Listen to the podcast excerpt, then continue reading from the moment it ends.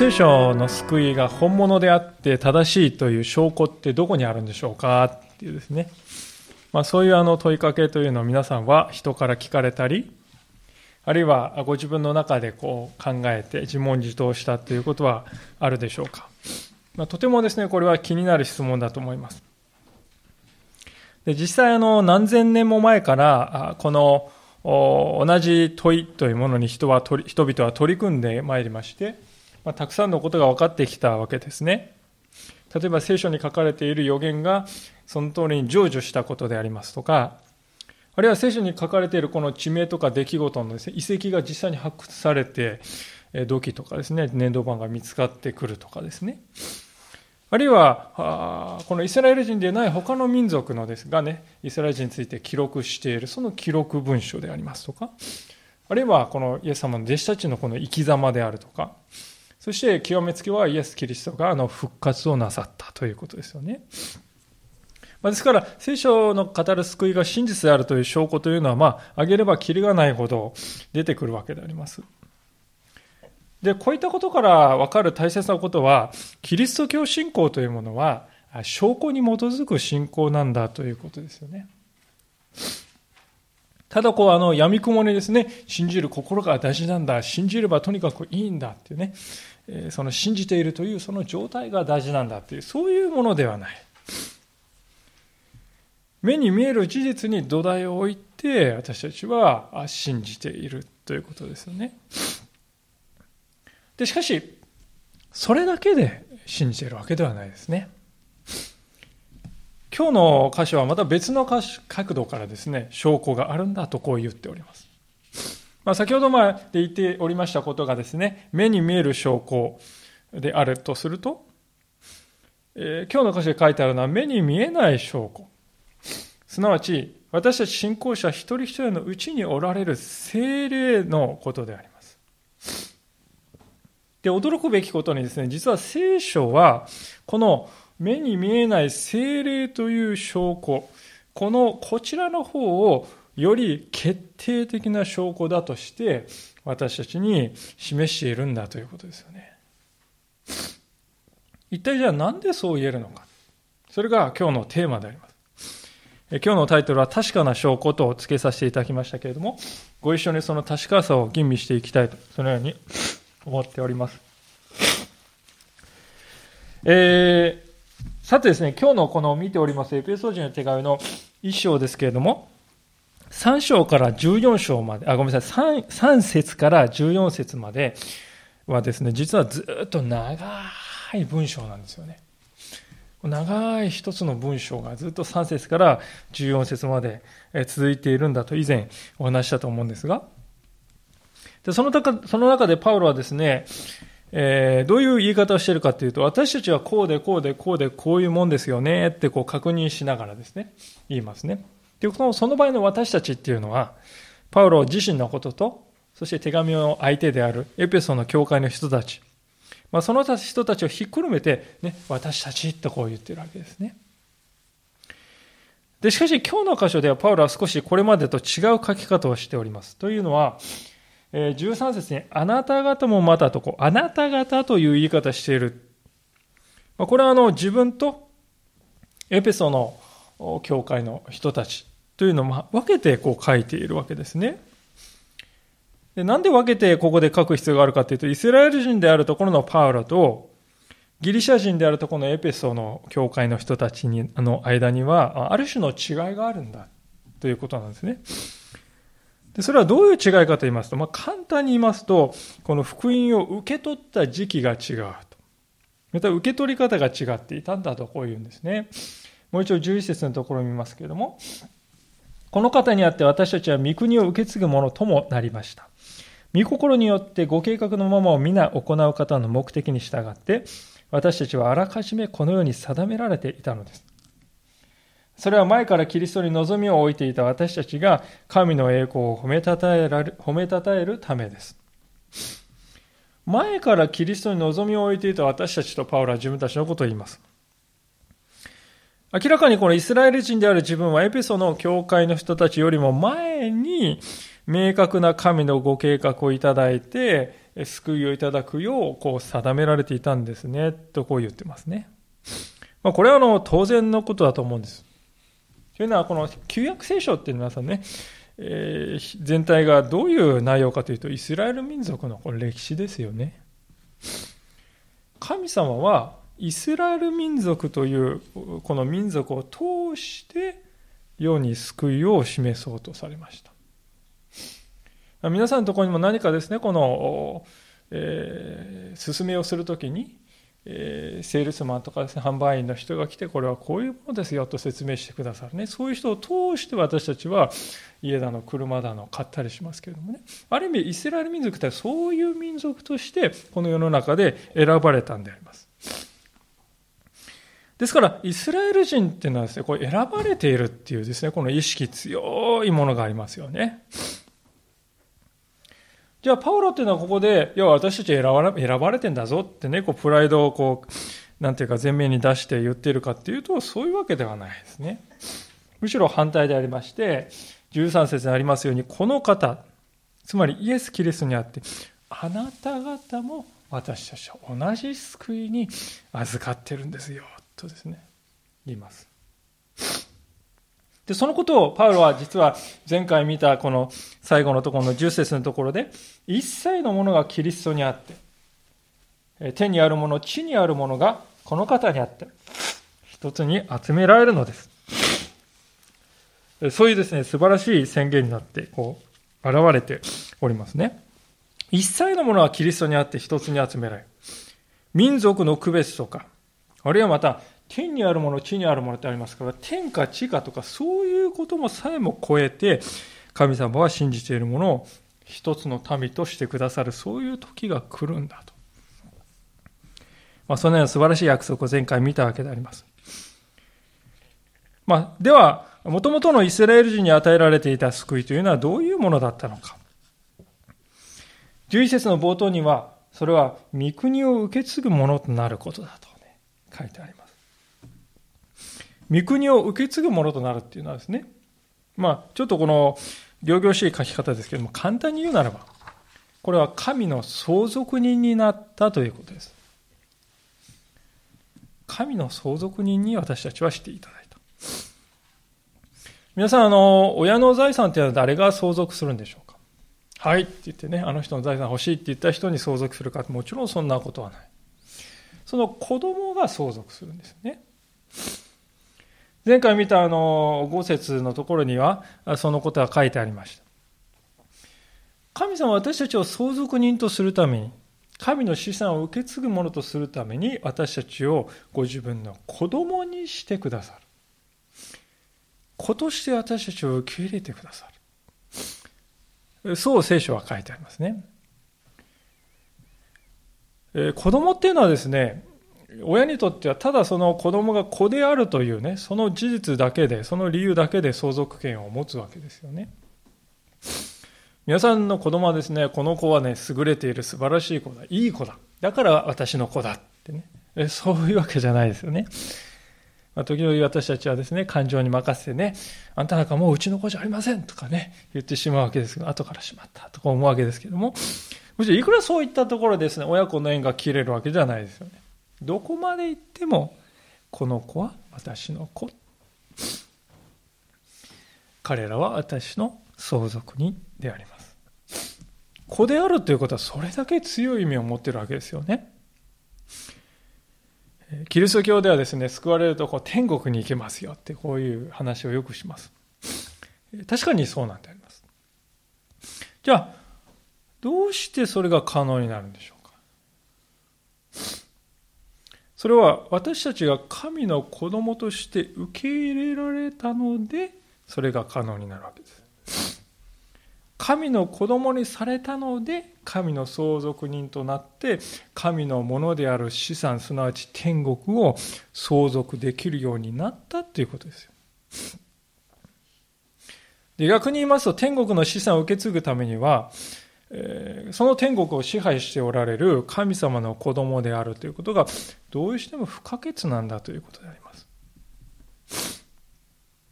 ある人はこういう話をしますとですね、それはちょっと心狭い神様ですね、とか言って、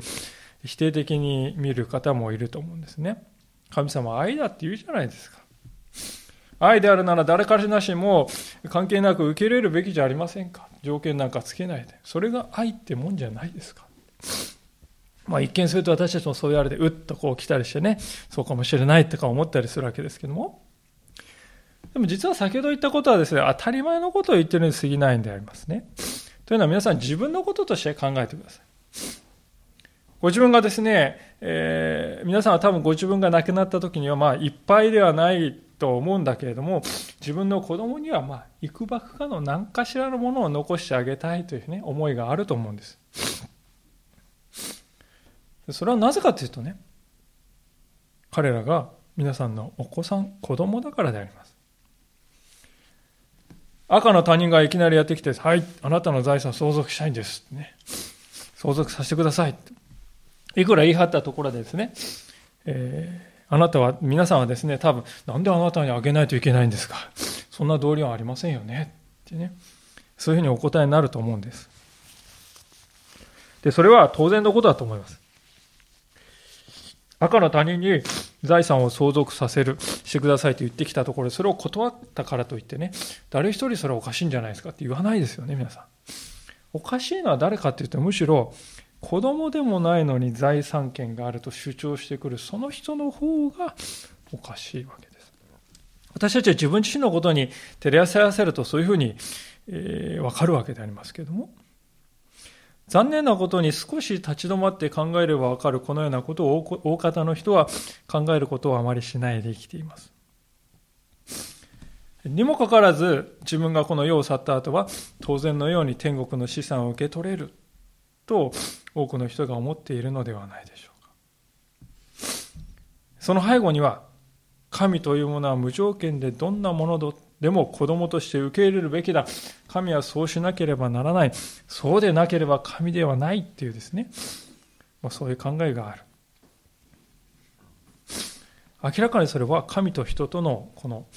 順序が逆になっているんじゃないでしょうか。この私が大切にされ、この私が受け入れなければならない。そういう自己中心的な考え方があるんではないでしょう。皆さん天国に行った時ですね、そこにいる人々がみんなですね、私を大切にしろ。私を受け入れろって人ばっかりがね、うわーっといるですね、ところにですね、行ったらどうでしょう。そこは皆さん天国でしょうか？俺が俺が、いや、私だ、私だ。そういう人が溢れ返っているところなら、そこは天国ではなく、地獄ではないだろうかと。そう思わせるわけであります。そもそも神様は何のために私たちを、私たちのようなものを選んでくださったのか、そこが大事でありますけれども、4節に書いてありますように、見舞いで清く、傷のないものとしようとされた。さらに12節を見ますと、神の栄光を褒めたたえるためだと。そう書いてあります。神様と親しく交わり、神様から慰めをいただいて、神様の御言葉によって支えられて、ああ、私は本当に神様に生かされて、神様に支えられて生きているんだなと、こう、ひしひしひしと実感して、そして一歩一歩成長していく。神の子供としての在り方を一歩一歩取り戻していくということであります。それはあの、ルカの福音書にありますように、あの、宝刀息子の例え話。彼はまさに親を捨てて長いこと親から離れて生きてきたんだけれども、再び親を、親と新しい関係を築いていくっていうね、そういうストーリーですけども、まさにそれがね、この聖書の救いのストーリーですよ。で、同時にそれはですね、親の方もそうだと。親である神様が私たちを再び取り戻していくというストーリーでもあるんですね、あの話は。息子が親のもとに帰るという視点ばかりで見ちゃうけれども、親の方も失っていた子供を取り戻していくっていうね、そういうストーリーなんです。そうやってこう真の親子関係が回復していく。で、回復して回復していってやがてどこで完成するか、それは天の御国、天国である。それが聖書が語る救いの全体像であります。真の親である神様との私たちの親子関係が回復するということがそれが神様の願いなんですそこに救いの目的があるということですね。ですから天国天国とこうよく言うわけですけれども私たちが神様の子供として受け入れられただから私たちはその神様の父の国天国に行きその父の相続人として天の資産を受け取ることができるというそういうことなんですね。ここはあの非常に誤解されているところだと思うんですけれども、キリスト教の救いって何ですかって言った場合に私たちですね、天国に行くことですとこよく言っちゃいますよね。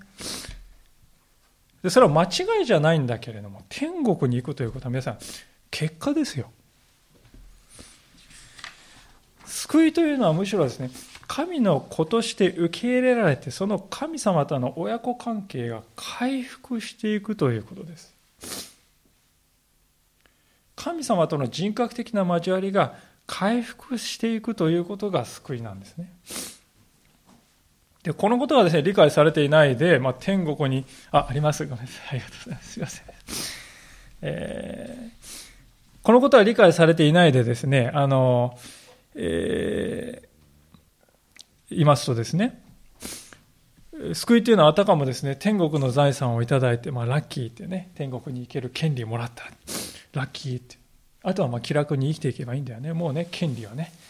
天国ランダーの入場券もらってますから。あとはね、もう、のほほんとこう、生きていけばいいんじゃないかっていうふうにですね、まあ、この世的なこの救いの理解になってしまうんじゃないかと思いますね。天国に入るっていうね、入るか入らないかっていう、そこでですね、救いか救いでないかって判断しちゃうとそうなりますよね。もう入れる。も入れる権利確保しちゃうんだから、あとは、ね、のほほんと生きていけばいい。そうでないんだと思うんですね。天国に入る、天国の資産を受け継ぐというのは私たちが神の子供となったことの結果でありまして、目的ではないです。中心は天の父との私たちの親子関係の回復です。人格的な交わりを取り戻し、日々父なる神と共に歩んでいくように回復させられていく、そこが大事なんだということをぜひ覚えていただきたいと思うんですね。えー、さて、ここですね、今日のメイントピックであります、この精霊ということに進む前に、もう一つのことに触れておきたいと思うんでありますけれども、それは私たちはいかにして御国を受け継ぐものとされたのかということであります。御国を受け継ぐものとなった。それどうやってなったのか。神様がしてくださったことかそれとも私たちがしたことなのかどちらなのかパウロは11節の中ほどで非常に明快にですね、その答えを語っておりますが、こう言っております。御心によりご計画のままを皆行う方の目的に従って、私たちはあらかじめこのように定められていたのですと。まあなんかこうちょっとね、まどろっこしいというか、まあ、あの回りくどい書き方がされていると思うんですけれども、まあ、この場所はちょっとあのギリシャ語の構文もなんか入り組んでましてですね、まあ、こういうふうに訳さざるを得ないんですけれども、要するに何を言いたいかというと、神様の意思っていうのは必ず実現しますよということです。神様がしようと思われたことは必ず実現するんだと。で、そういう神様にあって私たちが救いを受けるように、定められていたんですとこうパウロ言いますね。で定められていたって言い方を聞きますと私たちはすぐにこの運命論ということをね考えてしまいます。でもそうなんじゃないですよということはあのこれまでに何度もですね強調してきたことであります。結局ですね運命論というのはまあどうジタバタしたって神様考えていることだけが何でしょう？いや考えたって努力したって何したって無駄じゃありませんか。こういう態度っていうのは運命論的な態度ですね。神が定めたっていうのはそういうもんではない。私たち人間は自分自身の自由意志に基づいて努力して行動してそして成功を目指していっていいわけですよ。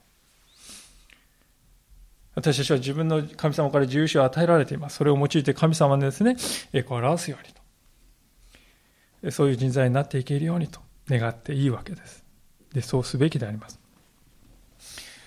で、私たちはそのように自由意志に基づいて生きていき行動してるんだけれどもですね、それでも後から振り返ってみると、なんと神様の願いが実現していっていると。どのようにしてか私たちには分からない。みんながね、自由意志に基づいてですね、えこう行動しているんだけれども、しかし、後から振り返ると神様の定め、神様のご計画が実現しているんだと。不思議なものでありますけども、これが神が定められたということなんですよね。非常にこう、不思議ですけれども、ですから、本来この神が定められているというのは非常に前向きなものなんだということを申し上げたいのであります。特にあの、このことは私たちそれぞれの救いということを考えるときに顕著なんではないかと思いますね。というのは皆さん、この世の中の価値観っていうのは基本的にどういうものかっていうとですね、あなた自分の価値をね、自分で証明してみなさいと。そういうもんですよね。学校においても社会においてもですね、あなた自分の価値がどれだけ価値あるんですか？証明してみてくださいっていうわけですよ。で、証明できなかったらね、負け組とこう言われてしまう。非常にこう冷たい競争社会であります。で、しかし人間はですね、永遠に、えー、勝ち続けることはできないわけです。どこかで敗北がやってきます。自分の価値を証明することのね、できない。自分は無価値な人間なんじゃないか。そういう瞬間はね、焦りとかね、恐れの瞬間っていうのは必ずやってきますよ。どんなですね、優秀な、どんなエリートの人であっても、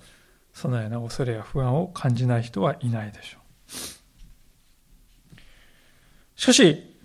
誰もがですから自分の価値を証明するということに失敗する時が来るんですけれども、にもかかわらず圧倒的多数の人はその危機にどうやって立ち向かっていけばよいかわからないんですね。それでこう悩みとか絶望がやってくるわけです。皆さんの周りを見ていただきますと、そのようにして本当に傷つき、心を痛んでいる方が溢れているんではないでしょうか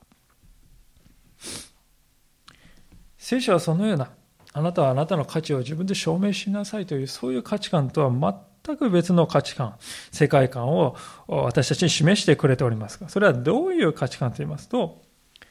すべては神の恵みによるという、そういう世界であります。まあ、言葉を変えてみますとですね、このすべては神の恵みによるということはどういう意味かというと、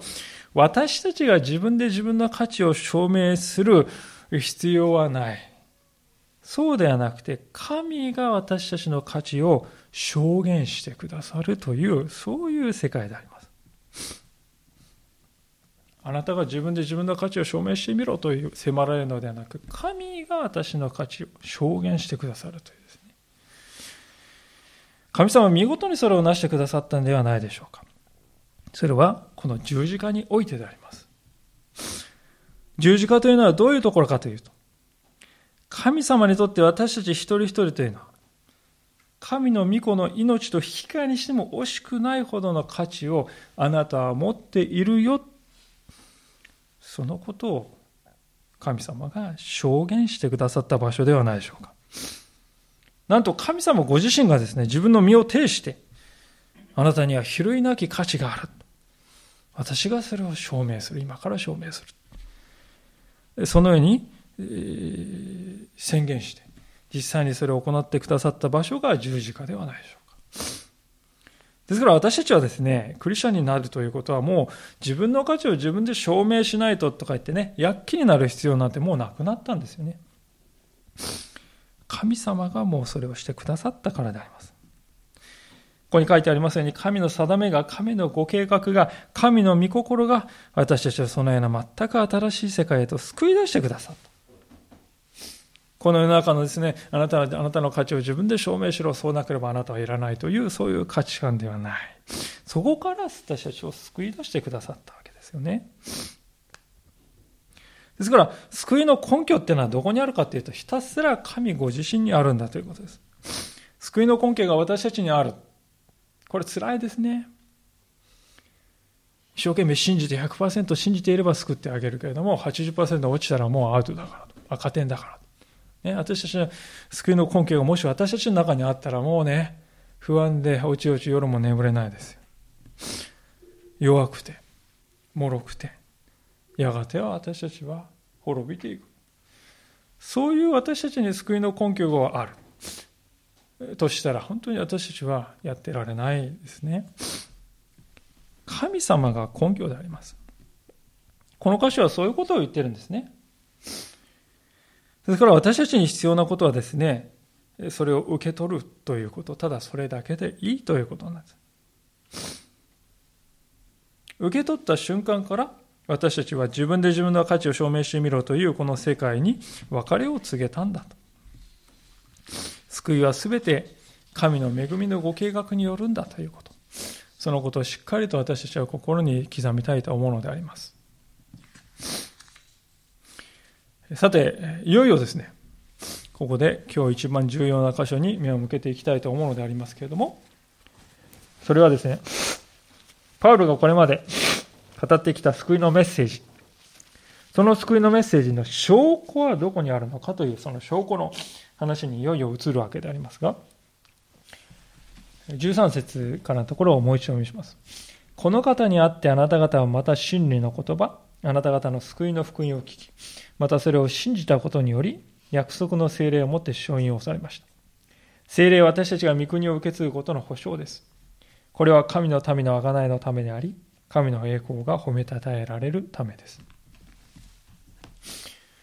精霊が証拠ですと、パウロははっきり力強く言います。私たちがそれぞれ自分の中に生きておられる神の精霊の働きを実際に体験するということ。それこそが救いの確実な証拠なんですよとパウロは言います。そして精霊が与えられているということは私たちが天国の資産を受け継ぐことができる、受け継ぐものとされていることの直接的な保証なんだとも言ってますね。で、これはあの逆に言いますと精霊を持たない人がね、いれば、それは救いを得てはいない。天の資産を受け取ることもないということではないでしょうか。まあ、実際一箇所開けてみたいのですけれども、ローマ人へ手紙の8章の9節というところにこのように書かれているわけであります。ローマ人へ手紙の8章の9節えー、エペソ人へ手紙からそうですね、7、80ページほど戻っていただいて、えー、ローマ人へ手紙の8章の9節にはこのように書かれております。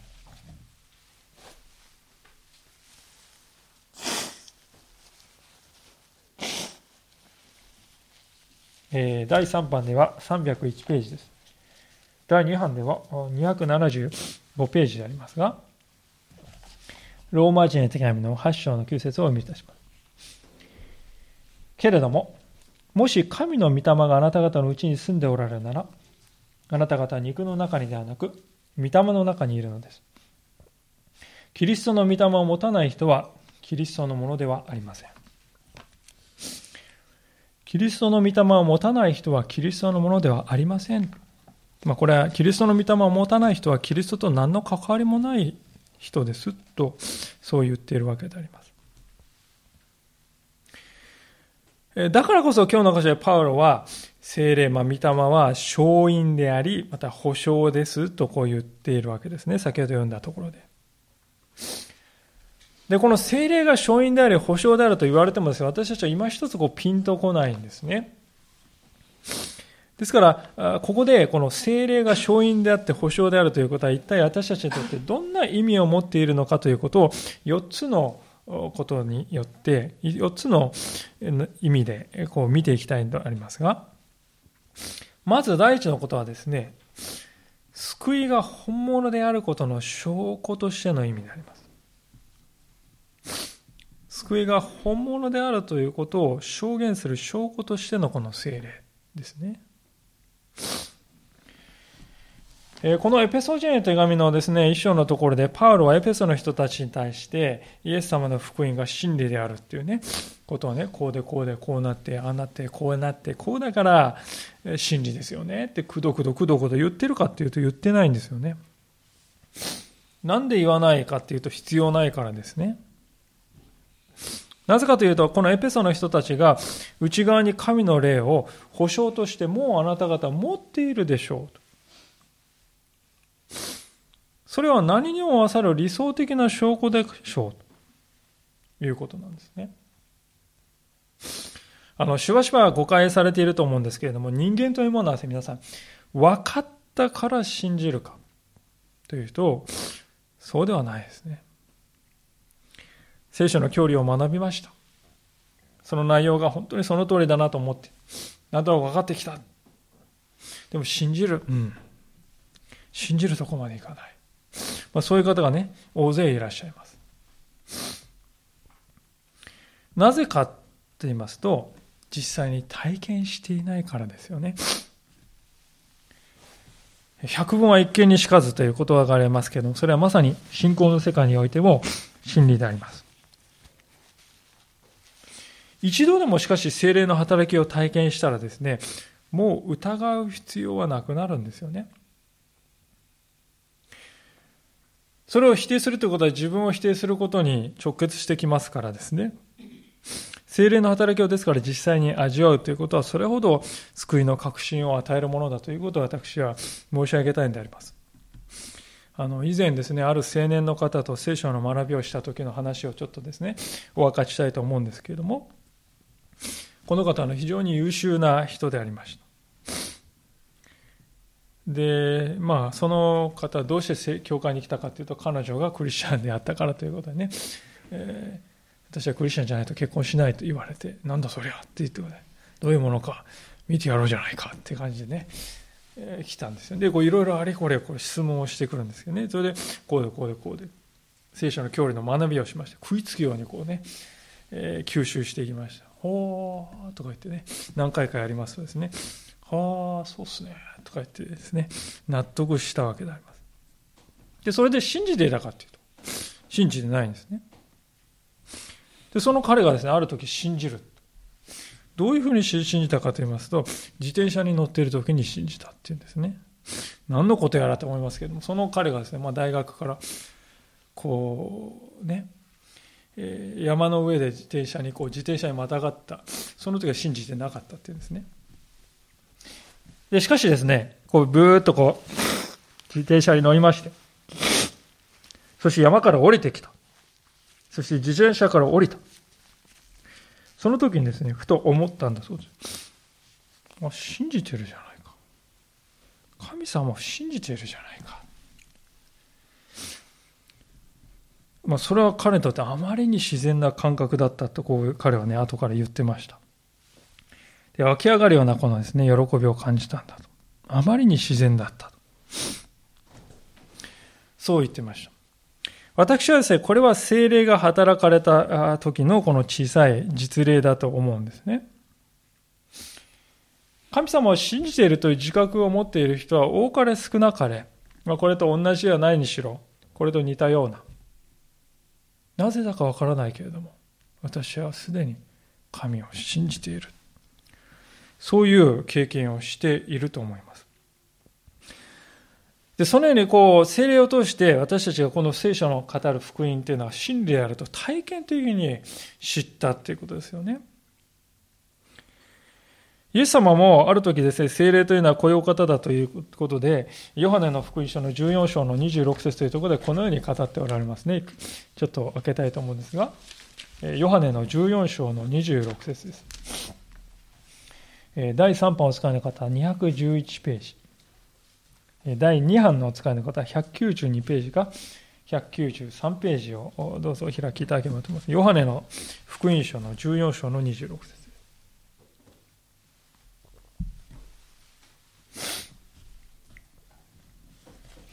それではお読みします。ヨハネの14章26節しかし、助け主、すなわち父が私の名によってお使わしになる精霊は、あなた方にすべてのことを教え、また、私があなた方に話したすべてのことを思い起こさせてくださいます。精霊はあなた方にすべてのことを教えて、イエス様が話したすべてのことを思い起こさせ、実際に追体験させてくださる。それが精霊のなさることなんだということなんですね。ですから、この精霊が働かれたということを体験しないとですね、信じることはできないと。そのことをしっかり知りたいと思うんです。逆に言うと、精霊が一度働かれたときに、ああ、これは本物だと。わかる。その意味で精霊というのは非常にですね、保証であるということなんです。では2番目のことですけれども、精霊が勝因であるということに第2の意味は何かというと、それは神を体験する手がかりとしての意味であります。実はあの14節でこの保証とですね、エペソに戻るんですけども、14節で保証と書いてある。この保証という言葉ですけれども、これはあの手付金という意味もある言葉であります。皆さん、あの手付金というのはですね、どういうものかというと、えー、例えば100万円払うときに、100万円払いますけれども、まず10万円払います。10万円払っておいて、残りの90万は後で払いますんで、っていう時にね、えー、あの手付金って払いますね。でこの10万円を見ると、残りにあと90万来るってわかるわけですよね。それが手付金であります。ですから、精霊が保証であり、手付金であるというのはそういう意味でありまして、この精霊という方はですね、えー、は、やがて私たちが後から完全な形で父なる神様と出会う、その時を、え父なる神様を目にするんですけども、その父なる神様を前もって私たちに示してくださっている。そういうお方として聖霊は私たちの上に使わされたんだということですよ。私たち神様を目で見ることはできないわけです。神様は霊である。じゃあ目で見えない神様とどのようにして交わればいいのかそれは霊によって交わるほかありません。精霊によって私たちは精霊と交わるときに、ああ、神とのやがて来る交わりってこういうものなんだなとね、わかるんですね。言うなればこの精霊との交わりっていうのはやがて来る神様との完璧な完全な交わりに皆さん前味だということですよ。味見だということなんですね。皆さんが毎日ですね、食卓、あの台所に立ってお料理を作る時にですね、味見をしますね。味見をすると大体ね、その一口味見しただけでこの残りの美味しいスープね、どういう味かって分かりますよね。あ、この味はこのスープもこういう味なんだと。同じことであります。精霊との交わりは来たるべき完全な救いの味見なんだということです。で味見をこうね、えしているからこそ、あ、後にこういう素晴らしいものが来るんだなって期待する思いが出てきますね。で逆に言いますと、精霊との交わりによって味見をしていないクリスチャンというのはですね、神様に期待することもなくなっていってしまうんですね。というより、えー、どんこ私のクリスチャン生活は味気ないんですよね。味気ない感じがしますっていう方がいらっしゃいますけれども、もしかするとそれはですね、前味として私たちのうちに来てくださっている精霊との豊かな交わりを体験していないからかもしれません。でそうなると信仰生活は味気ないものになってしまいます。精霊は手付金である。前味である。この方を通して私たちは後に来る完全な救いを確信できるようになるんだということなんですね。えー、では、第三の意味に移りたいと思うんですけれども、この精霊が、えー、勝因であるというですね、言葉。それは、私たちが本物であるかどうかを判断する証拠としての意味もあるということです。私たちが本物か偽物かということを私あの判断する証拠になるということなんですね。えー、今まで保証というところに目を向きましたけど、今度はですね、13節は勝因という言葉に目を向けたいと思うんですけれども、パウロがあの生きていた古代の社会で勝因というのはですね、それはこう押してあれば本物である。まあ今でもそうですけれども、この押してあれば本物であるということを証明する唯一の確実な手がかりは勝因でした。例えば、王様のですね、書いた文章に最後にこう王様の印が押されていたらですね、たとえ王様はその場にいなくても、あ、これは王が書いたものだと、見なすことができました。同じように精霊は私たちに押された神の勝因なんだということなんですね。聖書はですね、終わりの時が来ると私たちが神のものであるのか、それともこの世のものであるのか、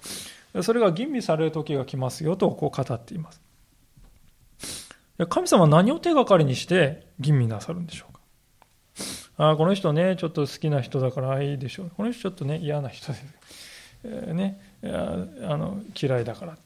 まあそんな好き嫌いによるわけでもない。でこの人は優秀だから、この人は何の業績も上げてない。そういうものでもない。何で決めるかというと、ただ、精霊がその人のうちにおられるかどうかということでお決めになるということなんですね。ですから、もし精霊をですね、うちに持たない人がいるとしますと。たとえその人が口でですね、私は信仰者です。救われているんです。どれだけ言い張っても意味を持たないということなんです。皆さんがお家や車を買うとき、立派なですね、こう、契約書が作られますね。いくら立派な契約書で全部書式整っても、最後にそこに印鑑が押されて、実印が押されてなかったら、それはただの紙ですよ。どんなに立派な契約書でも、それは印鑑をしてなかったら、それは紙なんです。紙切れなんです。ですから、精霊をうちに持たない人というのがいたら、その人は、神の前には価値あるものとは見なされないということですね。精霊が勝因として押されているということは、そういうことを意味するのであります。精霊というお方は神様の目から見て私たちが本物であるのか、それともそうでないのかを明らかにする決定的な要因なんだと聖書は言います。私たちはですね、人の目を欺くということは簡単なことであります。経験そうなふりをするということもできます。私たちは周りから自分自身を隠すということもできるわけであります。しかし、精霊を欺くことは決してできない。なぜなら精霊は私たちのうちにおられるからであります。この方は私たちのうちにおられる勝因であります。それを持っているかどうかが私たちが神の前に本物であるかどうかを証言する、そういう時が来るんだと。そのことをしっかり覚えておきたいと思うのであります。さあ、いよいよ最後のミニミになりましたけれども、精霊が勝因であるということの第4の意味、それは何かと言いますと、それは私たちを守るものとしての意味であります。先ほどあの古代社会の王様の勝因の話をしたわけですけれども、これはあの封印というね、意味もあるんですよね。エッセル記なんか見てきますとですね、このアハシュエロス王がですね、あの封印した、ね、印をした。えー、あのなんかこう紙に書いてくるくるってまとめてねこうろうを塗ってそこで王の封印をギューってやるわけですよ。でそうするとですねその封印を壊して中を開けるってこれは許されないんですね。宛先の人以外の人を開けたらね王が罰するわけであります。厳しい処罰が待っていますね。でこのことはですねある一つの比喩を示しているんじゃないでしょうか。それは私たちが神様の勝因である精霊をいただいたということはですね何者も私たちに手出しはできないっていうことなんです。悪魔も他の何者も私たちを決して滅ぼすことはできない。私たちに手出しができないようにされているっていうことなんですね。ローマ人の手紙の8章の38節にこのような約束の言葉がありますので、ね見ておきたいと思うんです。あちこち開けて恐縮ですが、ローマ書の8章の38節にこのような言葉が書かれております。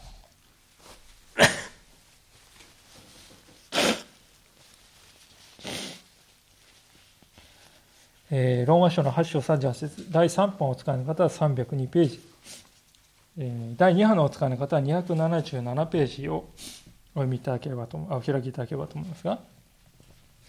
ローマ人の手紙の8章の38節です。それではお読みします。私はこう確信しています。死も命も